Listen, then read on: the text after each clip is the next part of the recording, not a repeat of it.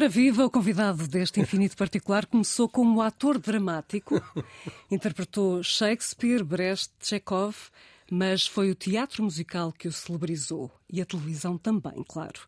Já passou pelos três canais generalistas e entre ele e o público existe uma ligação única, quase familiar. Haverá poucas pessoas em Portugal mais amadas do que João Baião. Olá, seja bem-vindo. Olá, minha querida Susana. Eu é que agradeço muito este, este maravilhoso convite. Eu que me habituei a ver-te uh, nos ecrãs enquanto jornalista. Oh, sempre te achei uma, para já uma mulher muito interessante e depois uma excelente jornalista. Jamais imaginaria que eu estaria aqui, Ai, mas estou com todo o gosto.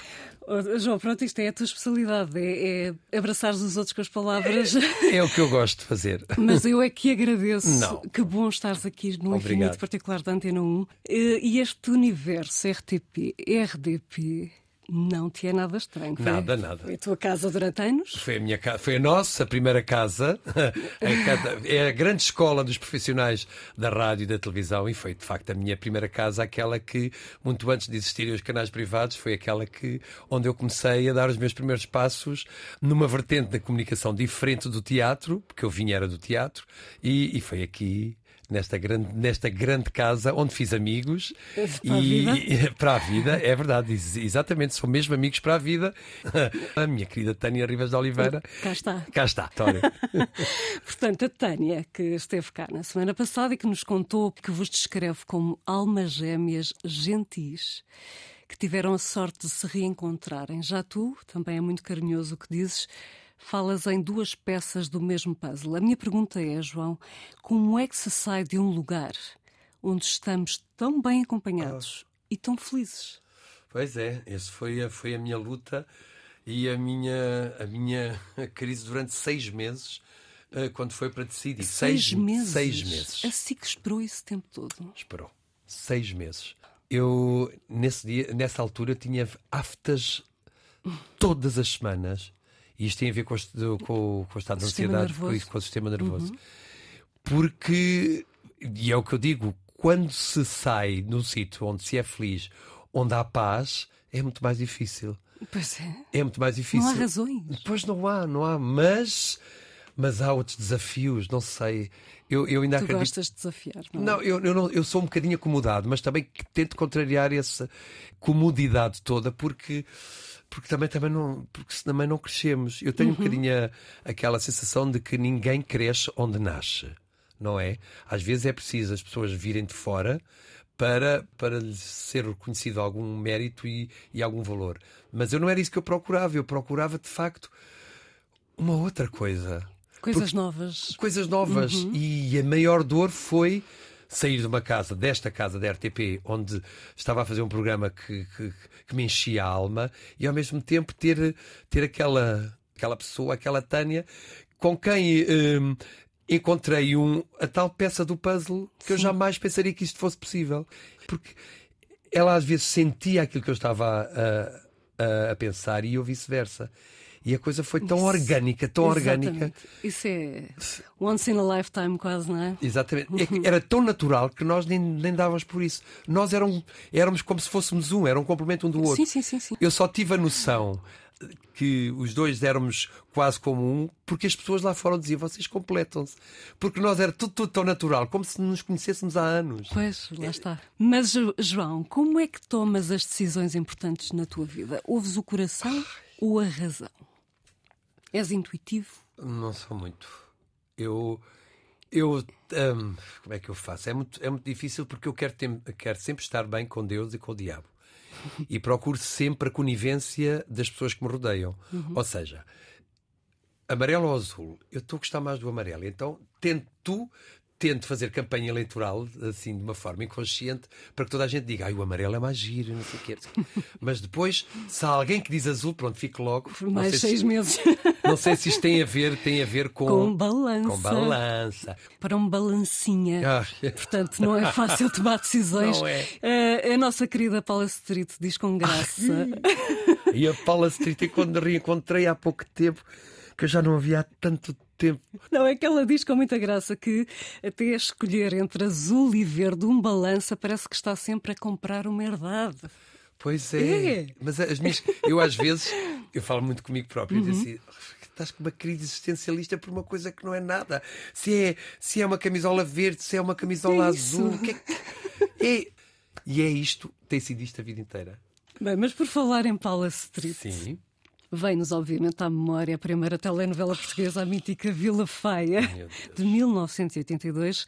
E estavas tu a ver a novela na televisão quando decidiste escrever uma carta ao Nicolau Braga. Exatamente. Foi aí. Conta-me. Foi aí que eu. Porque eu chegava à casa depois da escola, primordial, acabar a escola, fazer os trabalhos de casa e depois ter tempo todo para a minha diversão. E eu fazia muita coisa. Jogava futebol e não jogava mal. Entrei em Eras o campeonatos. Humberto Coelho. Chamavam-me Humberto Coelho, Com era o defesa certeza. central, segundo capitão da equipe. Praticava ginástica desportiva, que cheguei até à seleção ah, de Lisboa e fiquei em terceiro lugar individual e treinava num clube recreativo. Com poucas condições. Com poucas condições. E, e sonhavas com os Jogos Olímpicos. Sonhava. Isso é muito bonito.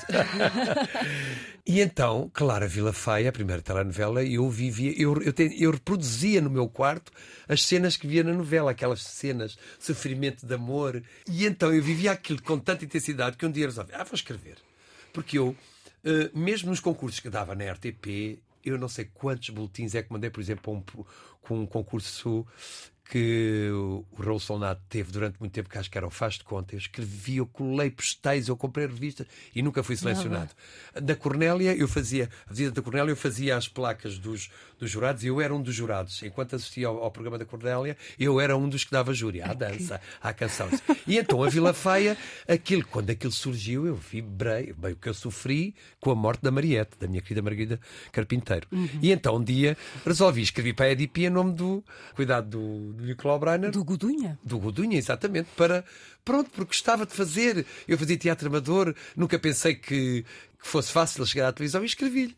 E um dia recebo uma. Um dia, nem, nem sei quanto tempo depois, recebi uma carta dele a dizer que se calhar tínhamos que nos encontrar e que, sim, que estava disponível, mas depois eu nunca fui. Ele respondeu-te. Respondeu. Isso é que é não sei se foi incrível. ele, se foi da parte da, da Eddie Pink, que foi quem, a produtora que fez a, a Vila Faia, e respondeu. E eu fiquei, mas muito Claro. nervoso. Mas claro, mas não aproveitaste. Não aproveitei porque eh, aquilo não era uma coisa objetiva. Ah, era uma, uma resposta simpática que dava alguma abertura, mas não disse. Então esteja cá amanhã às sete. Uhum. Claro, não foi nada Claro, disso. era senão- aberto. Bem, mas estamos em Ai, 1982. meu Deus. Por esta altura tinhas 19 anos. Davas por ti a ter uma vontade louca de namorar? Uh, namorar. Ai, meu Deus. Era, João. Era. Eu era muito namoradeiro. E então sofria muito e ouvia música. Mas a música. E ouvias que música? Ai, da Lara Lee. Vamos ouvir. Vamos Esta ouvir. música re- reencontrei agora e foi das músicas que mais marcou. Este é o primeiro disco LP, na altura LP, da Lara Lee depois de vários singles. E, e agora ouço tantas vezes no carro, uh, tanta, tantas vezes no carro, porque continua a fazer tanto sentido esta música. É linda. Vamos ouvir. Vamos. Ai, vamos. Este é o primeiro disco pedido do nosso querido convidado de hoje do Infinito Particular da Antena 1, João Baião. Vamos ouvir a canção Enamorar, de Lara Lee, do álbum Água na Boca, de Exatamente. 1981. A letra é assinada pela nossa querida Ana Zanatti, e a música do Nuno Rodrigues. Nuno Rodrigues. Vamos ouvir? Vamos ouvir. Ai, obrigado.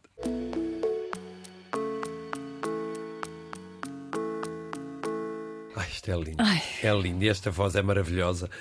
Minha querida Lara Alice, se nos estiveres a ouvir, um grande beijinho. E depois já, já não se fazem discos assim, com grandes orquestras, com esta melodia. Quer dizer, faz obviamente que se faz. Eu não estou a dizer, não estou aqui numa de saudosista, mas isto na altura para mim foi, foi tão importante porque eu, como te disse, não sei se é para falar agora. Claro que Não quero adiantar, não sei, porque tu tens muito, preparaste muito bem o teu trabalho, mas eu era, eu era, eu consumi sempre muito, muita música, principalmente música portuguesa e brasileira. E então estava sempre, sempre à espera de novas saídas.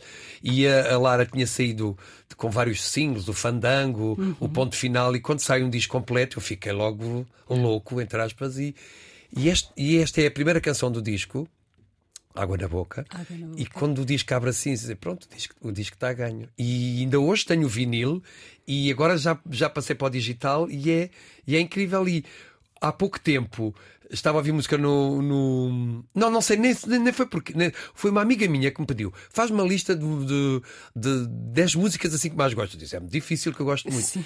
E de repente esta música veio-me logo à ideia. E, e veio-te desta vez também, não De- é? Desta vez, porque esta canção é intemporal. Disse sempre que a tua paixão desde os 9 anos é o espetáculo. O espetáculo, sempre espetáculo. Ficavas vidrado, por exemplo, com os festivais da canção. Ui. Está quase a começar o deste ano. Pois é. Ui, mas nem imaginas. Ainda por cima, era uma altura em que uh, todos os domingos ia um senhor, um pessoa que vende jornais, jornaleiro, todos os domingos ia entregar uma revista de televisão. Uh, estive aqui da altura, na, uh, mas era entregue à porta. E eu ficava, quando era o Festival da Canção, ficava sempre à espera, porque nessa altura as revistas traziam as letras das canções todas e tudo a falar do festival. E ah. então, e depois do festival, vivia aquela emoção toda e depois organizava com a minha irmã gêmea, a minha querida mana gêmea, e. A Roserita. A Roserita. Ah, sabes tanto, Susana, sabes tanto. Olha. E eh, fazíamos nós um festival da canção. Ela cantava quatro, outras quatro. e depois a pontuação era com o loto. Canção número um. Tirávamos a pecinha do loto, quatro pontos. 12 points. Ah, era, era uma coisa. E então aqueles domingos eram sagrados. Porque as revistas traziam tudo o que tinha a ver com o espetáculo. E quando era o festival da canção. Meu, meu Deus. Deus. Portanto, foi um sonho concretizado quando escreveste a tua primeira letra para o Festival da Canção em 2007? Eh, quer dizer, foi um desafio do, do, do Fernando Martins e da Alexandra foi uma brincadeira que correu bem. Muito bem, Só tinha escrito para segundo lugar pois... com a canção Ai de quem nunca Ai cantou. De quem? Teresa Radamanto. Radamanto, bela voz. Belíssima voz. Mas a tua letra. Ai, a minha letra foi. Tinha, era tão bonita. Olha para mim, tem luz, guarda um beijo, tem pressa de beijar. Ah, olha. Conta, conta, Ai, não sei mais. Não, não quero estragar a Mas foi. Eu, eu, quando foi uh, no dia da, da gala, eu estava na plateia, eu fiquei tão. O quê? Foi por um triz, mas depois tive a oportunidade nos ensaios de viver o ambiente do Festival da Canção, uhum. que foi uma coisa com que eu sempre sonhei. E, e, já valeu, para mim já. Mas voltaste em 2008 com a nova letra para o festival. Com os. Os Big Hits. Os Big Hits, exatamente. Uh, mas João, isto de escrever originais vem de longe as peças de teatro que apresentavas nas festas dos escuteiros, por exemplo, eram escritas por ti. Sim, sim, mas eram coisinhas simples. Quer dizer, na altura, tinha uma, import... Quer dizer, na altura tinha uma importância enorme. João, esses teus textos valeram-te uma vitória num concurso para novos talentos. Pois, está certo? Bem, mas... Certo, certo. Certo. Mas... Qual foi mas... esse concurso? Foi um concurso, foi aí que tudo começou. Ah, foi, aí que, foi aí que a minha vida de deu um salto. Porque vi num, num Nacional Jornal dizia à procura de novos talentos. E então era um bar em Lisboa, um giríssimo um bar Solomil, e resolvi concorrer com textos meus. Compilei alguns textos e fiz um, um monólogo. Uh, pronto, e acabei por ganhar a eliminatória, fui à final e acabei por ganhar a final juntamente com o Mágico. E o prémio qual era? Era ficar uma vez por semana a fazer esse espetáculo naquele bar. Mas, mas o engraçado é que na grande final do tal concurso Novos ah, Talentos, Ai, o que é que aconteceu? Tanto, Susana. o que é que aconteceu? O que é que aconteceu? Na, um, dois jurados desse, dessa grande final foram a Rita Ribeiro uhum. e o Vigor Sampaio, Uau. que partiu há pouco tempo. E, que, e lembro perfeitamente das palavras da Rita e lembro também das palavras do Igor. O Igor, que estava no elenco do Teatro Nacional, uhum. um, disse: Epá, tu tens imenso talento, tu tens que. Agora vamos fazer um, um audições, na altura não diziam casting, audições no Teatro Nacional para, uma, para, uma, para um espetáculo, não queres ir? E eu não fui. Não fui por vergonha, porque achava que não tinha capacidade e, e deixei deixar. A Rita... mas, mas é que é engraçado, ou seja, desafiaram-te a participar nos castings do Teatro Nacional, mas não foi nessa altura que fizeste também coragem não os foi nessa filhos? Altura. Ah, foi mais tarde? Foi mais tarde, uhum. porque o Igor continuava a insistir. Depois, nessa altura, era para a peça uh, Dom João que estavam a fazer uhum. no Nacional. Depois, houve a tal coprodução com o com o novo grupo para, para a Mãe Coragem e ele continua a insistir, a insistir e eu lá fui. E lá foste? E fiquei. Isto, portanto, em 1986, tinhas 23 ou 22 anos, não sei, depende sim, do mês. Sim. E, e a encenação de João Lourenço. João Lourenço. João Lourenço. Bem, e foi a primeira Atenção, vez João. que de repente estou ali no meio da plateia, à frente da Dona Eunice Melhores, Rogério Paulo, Fui, meu Deus, uh, Irene Cruz. Pois dos grandes... O elenco, o elenco do Teatro Nacional, Catarina Avelar, António Anjos, meu Deus, São José Lapa, fazia parte da equipa, porque aquilo, para além dos atores principais, era um espetáculo lindíssimo, brilhante. Para além dos atores, tinha uma equipa de, de, jovens que faziam figuração, que fazíamos, no fundo, as, as mutações de cena e fazíamos ou de soldados ou de, de, de povo. Ali andávamos. Mas eu queria era estar em cima do claro. palco. Claro. Depois seguiu-se o Teatro Aberto também com encenações do, de, João, João Lourenço. Jardim das Cerejas de Chekhov. Ah, Trabalhaste com a Carmen Dolores. A Carmen Dolores foi a primeira vez que eu ouvi alguém dizer que a minha dicção, eu era um bocadinho belfo, ou seja, os S são um bocadinho, um bocadinho sibilados. Isso é uma característica. Sim, e eu nunca tinha percebido isso. E disseram-me que tinha que corrigir isso. E a dona Carmen Dolores um dia chega ao pé de mim, num ensaio, assim, com a letra dela, e diz assim: Olha, desculpe eu estar a incomodá-lo, mas é assim. Isto pode ajudá-lo se puser uma caneta na boca e disser este texto com a caneta na boca, vai ajudá-lo a sua dicção, sem eu pedir nada. Ai, que, isso, é, isso é de uma nunca, grandeza, não nunca é? Nunca mais me esqueci. Mas quase a pedir desculpa por me estar a, a ajudar. Era uma senhora, era uma coisa. Sim. Foi, foi incrível. E depois seguiu-se Romeu e Julieta de Shakespeare. Pois, pois. E em 1990, ah. novamente Shakespeare, mas com a encenação do Carlos Avilés, Rei Lear. Rei Lear, isso e depois. lá, o, o Carlos Avilés já me tinha convidado anteriormente para um, para um personagem diferente, mas eu sempre, eu tenho sempre medo, de, lá está, sempre a minha indecisão, Balança. mudo, não mudo e quando, quando decidi mudar, já aquele papel estava ocupado e então fui fazer o Rei de França. Uhum. Fui resgatar a minha Filomena Gonçalves, que era a minha rainha, com um fato do, do, do uhum. António Tenente, Tenente. Que, aquele espetáculo foi todo uh, vestido por António Tenente. E que foi mais uma experiência com o Carlos Avilés incrível. E no elenco do Rei Lear estava também o Diego Infante. Pois estava. Que escreveu publicamente este ano o seguinte: ah. Conheci o João Baião ah. em 1990, Exatamente. quando ambos fizemos parte do elenco de Rei Lear. Rapidamente nasceu aí uma cumplicidade e amizade que duram até hoje. É verdade. Ainda hoje somos, somos amigos de, de, de casa, de casa, casa com casa. Quer dizer, eu vou à casa dele, ele vem à, à minha. E ele dizia também: o João já era o João, um jovem alegre de uma energia e vitalidade contagiante, alguém que se atrevia a sonhar grande. Testemunhei a sua passagem pelo Teatro Aberto, assisti aos espetáculos de café-teatro que brilhantemente escrevia e interpretava. João também fazia stand-up comedy no bar do João Branco, na costa de Caparica. Toda a gente fala disto. Pois, é, Quem se lembra? Porque depois daquela experiência de Salomio, essa, essa vertente do espetáculo de café-concerto, que é feito num bar, no meio das pessoas, junto às mesas, aquilo de facto criou-me ali uma, uma alternativa de fazer uma coisa diferente. E então criei um espetáculo e de repente esse espetáculo que foi estreado no Pintado Fresco, ali nas Janelas Verdes, de repente isso teve um impulso tão grande, tão grande, tão grande, tão grande, que todos os sábados tínhamos um Pintado Fresco cheio e começámos a ser convidados para todos os bares de Lisboa. Eu cheguei a uma altura que tinha ao domingo num bar, à segunda noite, à terça, quarta, quinta, tudo criou-se uma. Na altura, eu lembro-me, na altura, no Teatro Nacional estava em cena o Passa para mim no Recio. E todos os sábados estavam lá os atores todos, pela segunda, terceira vez, a ver o espetáculo. Porque o espetáculo vivia muito da dinâmica e do meu improviso com o público. Porque eu tenho alguma facilidade de, de, de brincar com eles e estar com eles. E aquilo ganhou uma dimensão até chegar aos ouvidos do Filipe La Féria. até ao dia em que o Filipe La Féria foi ver o espetáculo também. E, e deste a conhecer ao público atrizes também como Maria Rueff. Ah, exatamente. E ela estava sempre no meu camarim, imitava a Bruna Lombardi, estava sempre. Eu pensei, esta mulher é maravilhosa. Exatamente. E eu pensei, ah, eu vou reestruturar o espetáculo, em vez de ser com três atores, sou dois, e convidei-a. E ela, ai, e fizemos os dois, e depois. A Maria é a Maria. Foi é? o que foi, não é? Foi o que foi. Ainda hoje fazes isso, João. Dás a conhecer ao público pessoas com talento. Estou a lembrar-me de uma artista de rua portuguesa que viste a cantar ah, em Londres. Londres, exatamente. Uh, eu via na rua, na, na zona de Chinatown, e, e fiquei parado a ouvir, ouvi-la cantar e ela diz. É, sou portuguesa! Sou... Oh, foi logo ali uma grande festa.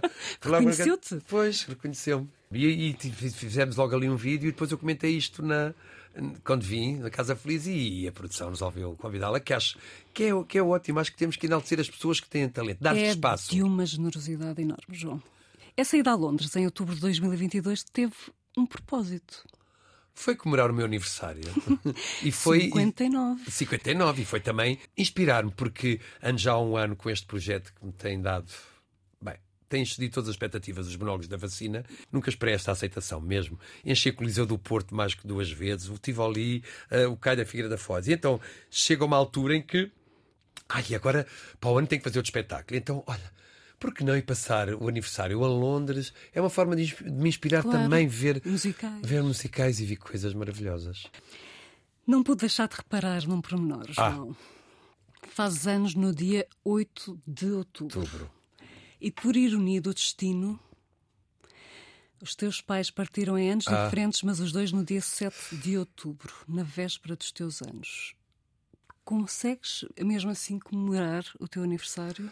Pelo menos em 2010 e em 2019? Não, isso não, não, não comemorei, ou fica, até porque nesses anos, no dia dos meus anos, eu estava a velá-los e, e a acompanhar a despedida.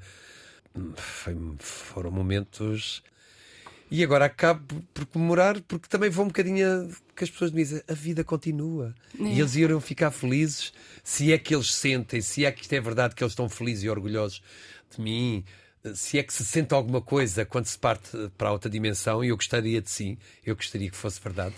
Eu, eu acho, achei muito curioso o teu pai Severino, é a tua maior referência, e, e, achei graça quando disseste que é um homem que não engolia sapos. Não engolia sapos, por isso é que ele não seguiu a carreira artística. Eu sou mais maleável um bocadinho, sou mais permissivo. Mas o meu pai, na altura, Mas... teve, teve, através do Marques, Marques Vidal, da emissora nacional, foi convidado para ir, mas depois começou a perceber aqueles jogos de bastidores e ele disse: Não, isso não é para mim vou seguir o meu ofício, foi marceneiro e fazia coisas absolutamente artísticas, coisas cheias de rococós e tudo, tudo sozinho. Era de uma perfeição inacreditável. Construiu uma viola e uma cadeira de repouso digna de uma loja de design, é isso? Exatamente, que está na minha casa. Uh, João, é, é o medo da morte que te leva a aproveitar a vida ao segundo? eu não, eh, quer dizer, eu tenho, não é medo da morte, eu tenho medo do sofrimento e da incapacidade, estar ciente que estou cá, ainda neste mundo vivo e estar a sofrer, ter alguma incapacidade. Agora, uma coisa que eu penso muitas vezes é eu gostava, vai dizer uma barbaridade, mas eu gostava de viver a vida toda. mas tu nasceste num caldeirão de, bebida energética ou não? Não, não, não, não, não nasci. Agora, eu sempre fui assim. Pois, eu só. O homem da energia inesgotável. e, e, eu gostaria de saber se isto é verdade. Tu tomavas Valdes Pérez para fazer o bicho sique? Isto, isto é verdade ou tu disseste a brincar? Não, isto é, isto é assim. Eu nunca, eu nunca tive a noção de que tinha esta energia. Para mim isto é tudo normal.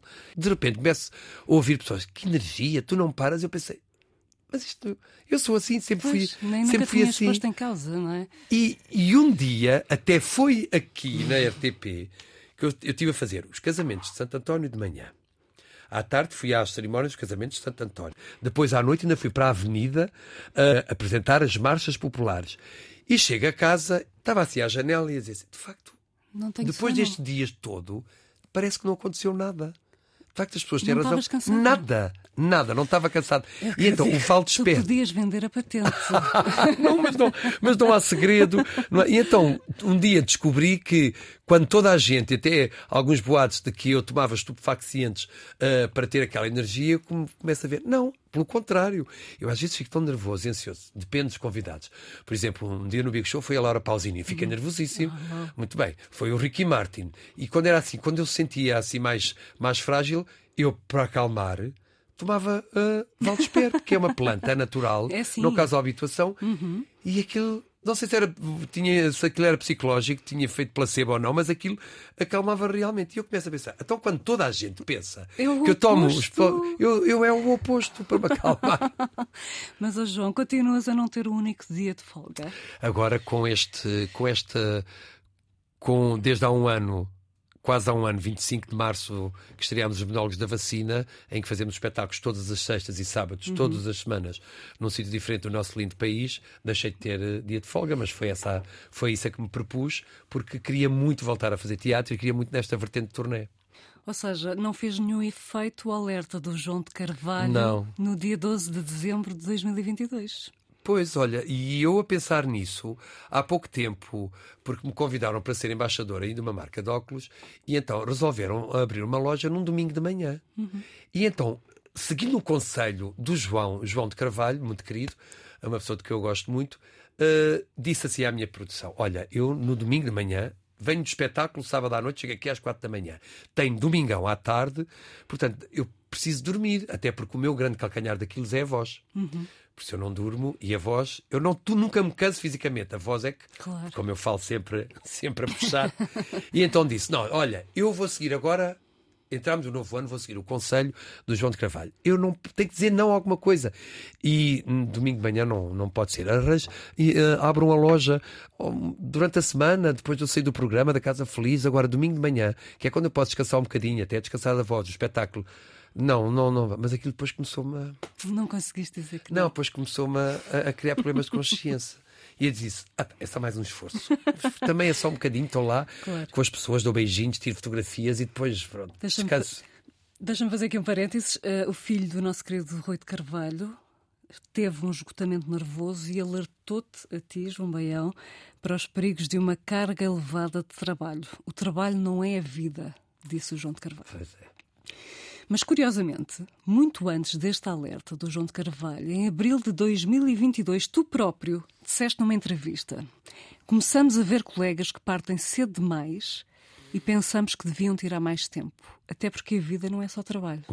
Eu, eu começo a pensar muito nisso e, e o baque maior foi quando ah, perdemos a nossa querida Maria João Abreu, que foi, foi uma situação que nos deixou de rastos e ainda hoje estou sempre a pensar nela e às vezes até tenho quase o instinto de, de- de lhe ligar porque éramos de facto muito amigos. Quer dizer, no caso da Maria João, não sei se foi excesso de trabalho, nós não sabemos o que vai dentro de- do nosso corpo. Ainda eu há, há- há pouco tempo eu sinto-me bem, eu não me sinto cansado, não me sinto exausto, que é um fenómeno agora que falamos muito, que é o burnout. Não sei. Tem que ter que abrandar, mas a verdade é que Mas falaste em Maria João Abreu. Hum. Ela e José Raposo são os grandes responsáveis pela tua ida para o campo. Exatamente. Tu tens um autêntico jardim zoológico para os lados do cartaz. Como é que isso é possível? Porque exatamente isso, eh, aí estão uns amigos de casa também. Eh, a João e o Zé, na altura, foram viver para o cartaz, para o campo, e eu vivia, eu vivia numa casa alugada em, em Sintra, uma zona linda municipal. E eu já tinha tantos animais, já tinha tantos cães que aquilo já era incomportável. Precisavas de espaço. já precisava de espaço, porque eu via um cãozinho, "Ai, eu quero tanto. ai, não." E depois, eh, um dia a João disse: opa, no cartaz há casas com terreno mais baratas, tens que ir lá ver. E fui lá ver e apaixonei-me, de facto. E comprei lá uma casa, baratíssima, uma casa um, com terreno pequenino, mas tinha tudo, campo de ténis, piscina, mas tudo muito, muito deteriorado.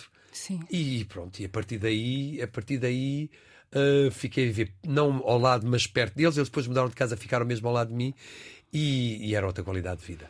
E, e durante a pandemia desenvolveste um fascínio por aves. Por aves. A araramia dá beijinhos. Dá beijinhos.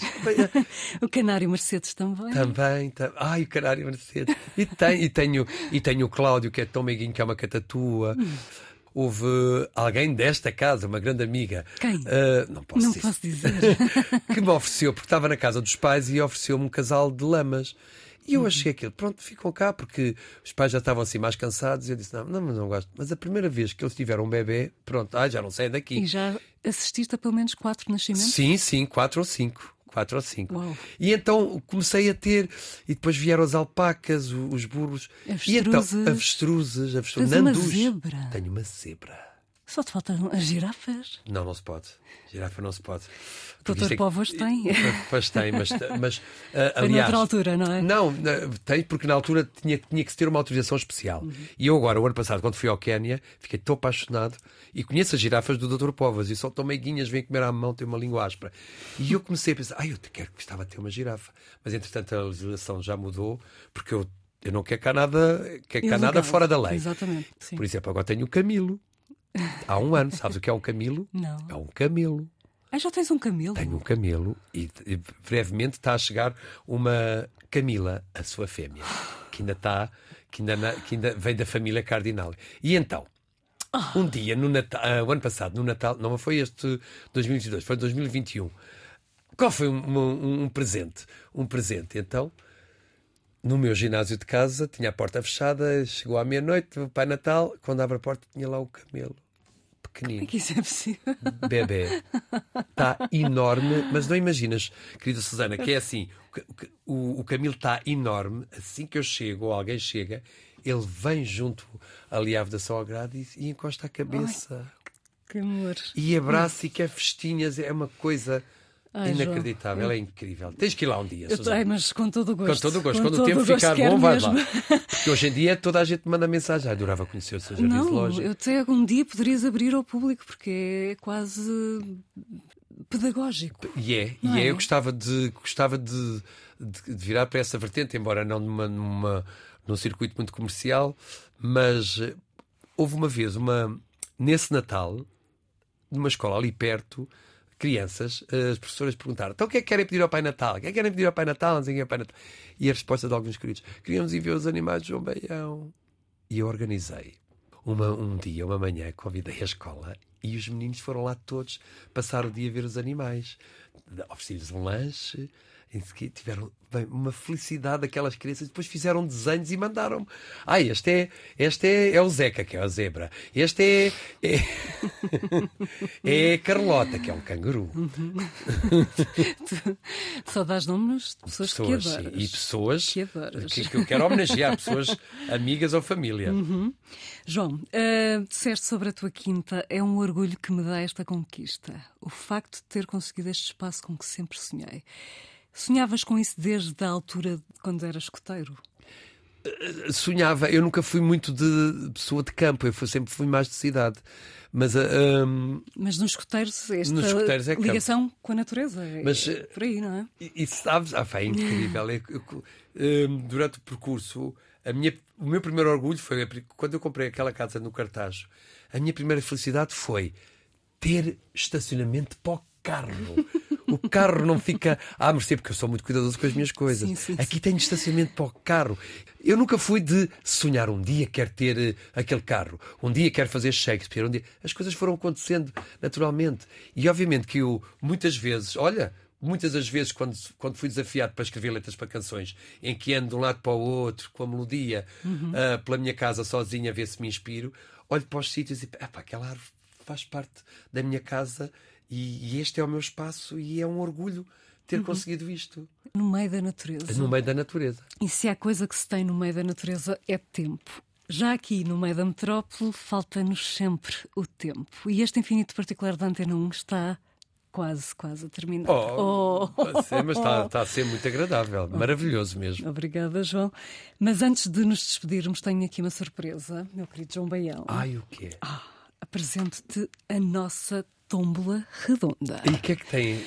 Estão aqui pensamentos, frases, reflexões. Eu gostaria muito que tu tirasses um papelinho ao calhas e que lesses para nós a frase que te calhou em sorte. Vou tirar aqui sem olhar. Ai, que giro, que grande ideia.